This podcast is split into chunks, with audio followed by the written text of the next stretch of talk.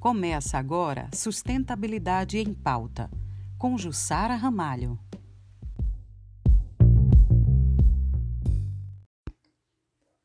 Olá, seja bem-vindo a mais um Sustentabilidade em Pauta. Hoje nós vamos continuar conversando e refletindo sobre para onde vai o nosso lixo. E vamos falar um pouco sobre a poluição marinha.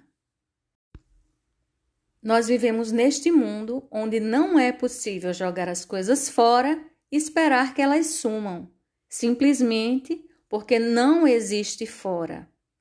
Infelizmente, os oceanos são o jardim, a calçada e o quintal de muita gente. Os oceanos recebem anualmente mais de 25 milhões de toneladas de resíduos, sendo que cerca de 80% têm origem nas cidades e correspondem ao lixo que não é coletado e tem destinação inadequada.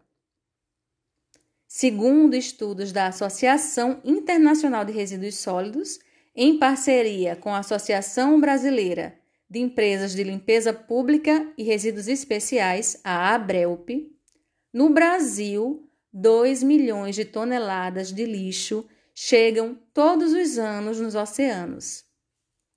Imagine que esse volume é equivalente a encher 7 mil campos de futebol ou 30 estádios do Maracanã, da base até o topo. Segundo o estudo, também soma-se a isso os resíduos das indústrias marítima e pesqueira. Estima-se que só de plástico entrem por ano nos oceanos cerca de 8 milhões de toneladas. Um dado que é importante destacar aqui é que quase todos os plásticos já produzidos ainda estão no planeta em alguma forma. Nos últimos 10 anos, fizemos mais plástico do que no último século, e metade desses materiais são considerados descartáveis, ou seja, são usados apenas uma vez e logo em seguida são descartados. Tem uma frase que eu já falei nas minhas redes sociais, no arroba jucara.ramalho, que é plástico é ótimo porque dura e o plástico é terrível porque dura. Sendo assim, pense bem. Porque algo feito para ser descartável é feito de um material tão resistente?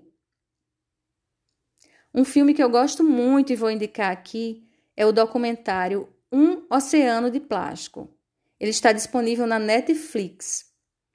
O documentário mostra a jornada de dois exploradores que viajam para lugares remotos do mundo, relatando problemas ambientais associados à poluição por plástico nos oceanos.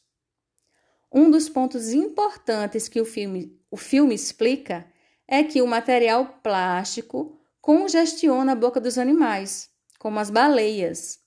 Algumas a ponto de impedir a alimentação e elas morrem de inanição. Para se alimentar, as baleias sugam centenas de litros de água. Soltam a água com o objetivo de comer os peixes presentes nela, mas não sabe diferenciar peixes e plástico. Por isso, acabam ingerindo lixo, como isqueiros, sapatos, sacolas plásticas, luvas. E agora eu te convido a repensar os nossos hábitos para que tenhamos um planeta com menos lixo, mais saúde e qualidade de vida.